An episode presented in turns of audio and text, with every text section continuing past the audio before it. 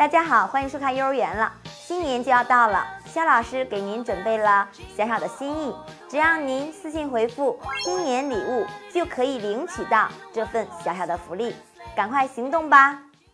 大家好，欢迎收看幼儿园了。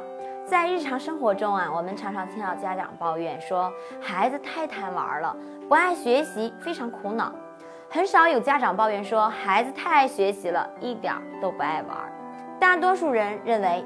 光玩不学是问题，却没有人想过，只爱学习不会玩的孩子是不是有问题呢？龙应台是最近非常受大家，尤其是家长朋友们喜欢的现代作家。他曾高调指出，孩子不会玩就是缺点，这可不是一句空洞的话。诚然，孩子光关注玩，耽误荒废学习肯定是不可取的。但是呢，如果孩子不会玩，玩不出花样，其实也是很有问题的。万事玩是天性，如果这个天性都发挥不出来的话，孩子怎么会变得优秀呢？不要小看了孩子这件事儿，他对孩子的成长起着非常大的作用。首先呢，会玩可以让孩子比较早掌握社交技巧。大家都意识到了，情商很重要。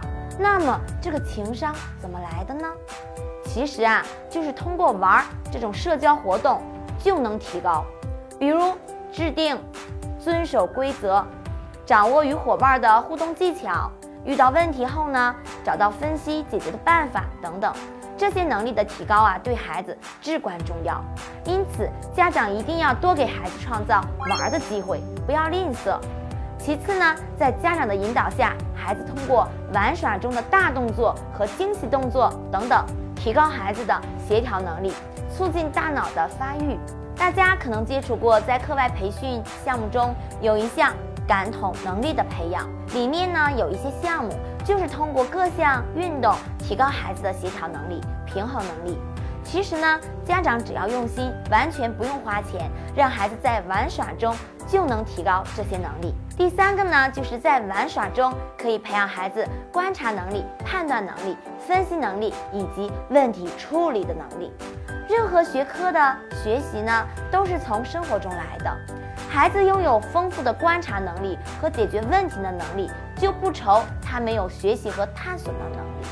只要家长帮助孩子把握好玩的内容和尺度，玩并不影响学习。反之呢，一味的关注学习而忽略玩儿，极有可能把孩子培养成一个书呆子，对生活是无益的。今天的话题咱们先聊到这儿，感谢您的收看，咱们下次见。